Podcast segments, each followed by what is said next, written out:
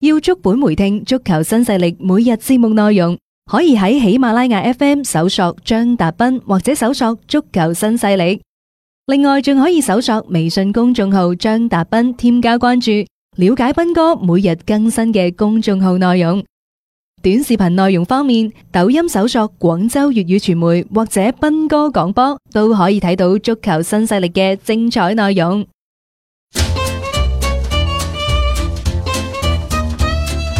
你放工，我翻工，唔會抌波鐘。足球新勢力馬上開工。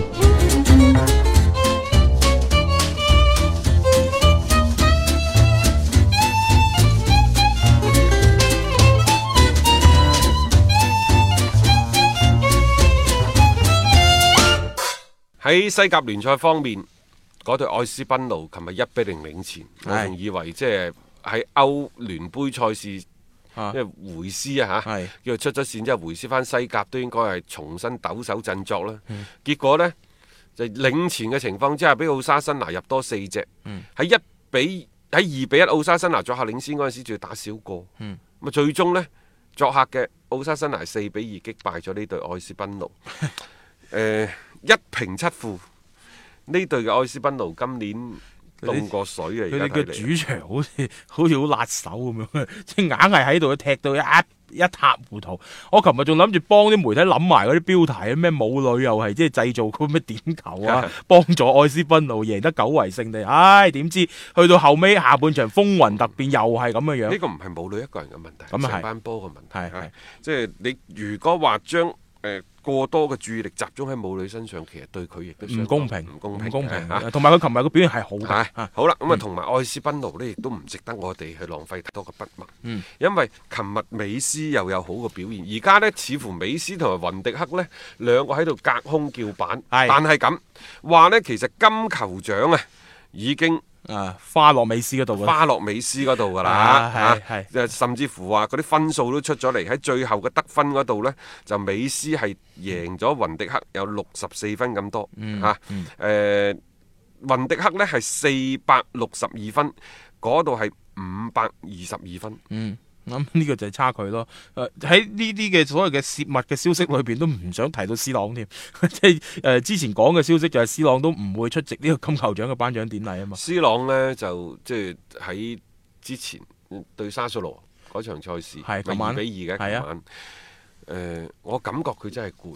嗯同埋呢，即係而家沙里經歷過即係所謂國家隊比賽之前嗰個換咗落去，大家嗯嘈交。嗯而家、呢，就呢一個嘅誒誒所謂嘅沙里呢，有啲破關就破碎。嗯無論你點都好，係啊，啊明明迪巴拉打得更加之好，我寧願換迪巴 拉，我都唔換你。誒、我承受唔住你總裁嘅怒火，唉你你要喺繼續踢度啊，你就喺度踢啦啊。但係最終損害嘅係祖雲達斯嘅利益。係不啊，過你祖雲達斯嗰啲粉絲都未夠斯朗多，你真係換佢落嚟，你又忍受呢個總裁啲怒火，又唔係個個頂得住喎。但係我而家覺得一個咁差狀態嘅斯朗咁擺啊喺有度啲內亂啦，係有啲內亂呢，國際米蘭一聲唔該，又以一個熟悉嘅比分嗯二二比比一一係啊，即係佢就反冚啊呢個佐仁達斯祖雲達斯領前一嗯分，就將祖雲達斯一腳踢咗落去聯賽榜首嘅位置。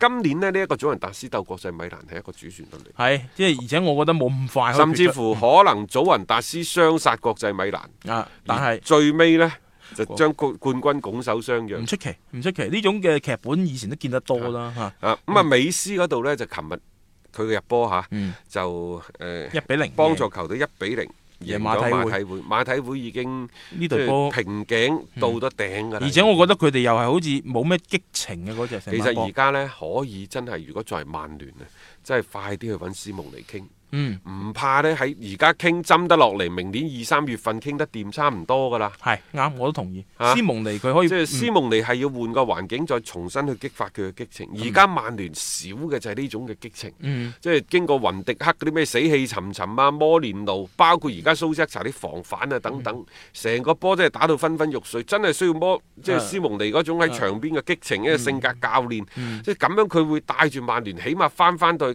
輿論嘅中心焦點、球迷嘅焦點個位置。嗯同埋我亦都想睇換個環境之後嘅斯蒙尼帶出嚟嘅嗰個球隊嘅嗰種風格會唔會有所唔同？因為一個好嘅教練呢，你去評判佢呢，佢有時唔係話一套嘅陣容或者一套嘅打法呢係走天下嘅。咁呢個其實都係一個幾好嘅嘗試啊！咁當然呢個要曼聯嗰邊嘅高層，你真係有咁嘅意思去揾到阿斯蒙尼先係嘅。不過之前已經有一啲嘅消息傳出嚟㗎啦。啊不過呢，呢隊嘅巴塞呢，有啲似舊年嘅廣州恒大，嗯因為無論佢點樣行都好啦，佢呢個所謂嘅換人，就算美斯唔喐住，但係蘇亞雷斯同埋比基嘅嗯，替代嘅人選啊，急不容緩。你急不容緩已經開始㗎啦。嗯蘇亞雷斯就話：，嘿，我睇啱個譚美亞巴軒。我話：，係嘿，呢個真犀利！真係譚好美亞巴波軒今年係廿二歲，係。都係時候㗎啦。啊，即係如果啱嘅話咧，作為佢都係一個更加大嘅舞台嘅展現啦。咁然之後呢，就後防比基嘅位呢，就國米嗰、個。史基尼亞其實都會納入到咧，就係巴塞嘅一個法眼當中啊，即係希望佢即係亦都係揾啲替代者。其實國米有兩個嘅潛在人選，巴塞及啱嘅，因為除咗譚美亞巴謙之外，仲有而家佢嗰個阿根廷嗰、個。拿達到馬天尼斯。唉，呢、個犀利！琴日又係佢嗯梅梅開開二二度度啊！啊，好波啊！佢而家啲狀態又係 fit 嘅，所以你可以睇到呢，就都開始慢慢慢慢咧，你要侵翻一啲新血入嚟。因為之前可能即係咩迪比利嗰啲即係嘗試失敗咗啫，但係你唔可以因為咁而嚇斬腳趾避沙蟲噶嘛。係國米呢，老實講有一個好嘅教練，你話爭幾遠啊？嗯干地啊，嗯嗱真係一個好嘅教練。即係但係干地你點樣用佢？用呢個人一定要用佢嘅長處。嗯你千祈唔好俾佢即係灌輸太多咩管理啊、咩人際關係啊。 你干地係好痴迷一啲嘅戰術。啊就用呢一點得噶啦。用好佢哋一點，你諗下打咗十四場嘅賽事，十二勝一平一負，嚇、你點樣激發佢就係將呢種嘅戰術咧，去到一個好極致嘅方向去發展。你去即係點講啊？好好咁樣樣執行佢想要嘅嗰種嘅戰術體系就 O K 噶啦。嗱、嗯前邊十四場而家十二場，對於國際米蘭嚟講係俱樂部嘅紀錄嚟嘅。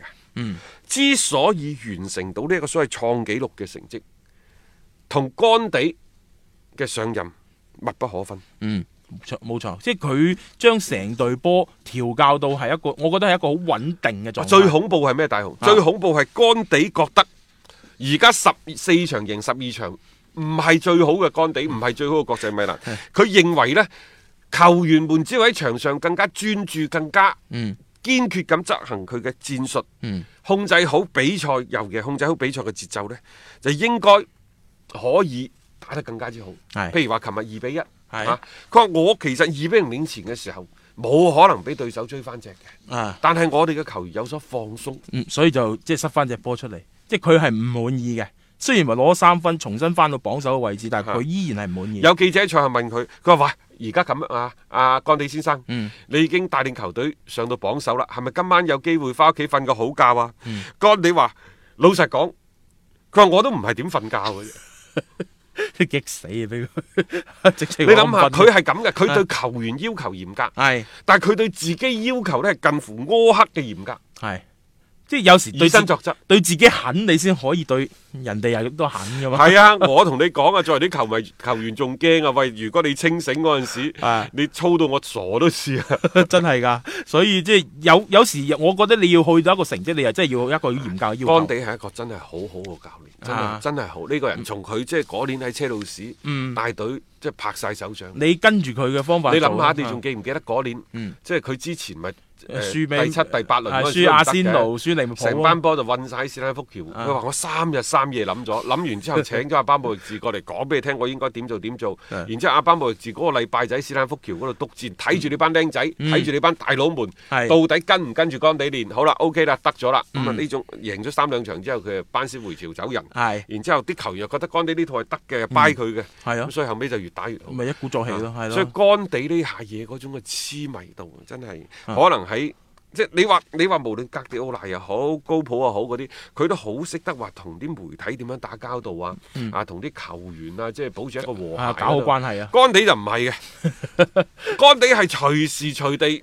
就懟天懟地懟球員懟媒仲要體，講啲嘢真係都唔啊懟軍顧醫忌啊，懟球迷，即啊係咩佢都講啊㗎，然之後你覺得嗰度伊卡迪唔好，喂走走走，唔想見到你。嗯啊，當然啊，即係佢冇斯丹咁火爆 啊。總之呢個教練呢，佢好有性格嘅，我係覺你得得佢係所幸，嗯但係你如何用佢，如何幫佢去分擔佢唔擅長嗰啲，即就話你應該有一個知人善任嘅老闆，嗯另外仲有一個好好嘅團隊去配合佢，嗯去補翻佢個短板。哇！呢、個咁嘅乾地啊，真係〜啊，真所係以無敵而家幾好噶，馬洛達嗰啲咪好好咁做到呢一樣嘅工作啦。呢隊國際米蘭今年值得大家期待就係咁樣啊吓。咁啊，我哋今日嘅節目時間亦都係先到呢度啦。聽日同樣啊，都係傍晚六點鐘繼續足球新勢力。买足彩需要豐富資訊，選場次需要專業意見。彩虹豬微信公眾號每日為你奉上名嘴張達斌賽事觀察、足彩培訓師李漢強專業分析，更多足彩資訊、更多專業預測，盡在彩虹豬微信號。彩票嘅彩，紅當當嘅紅，豬籠入水嘅豬。買足彩記得先上嚟彩虹豬睇下啦喂！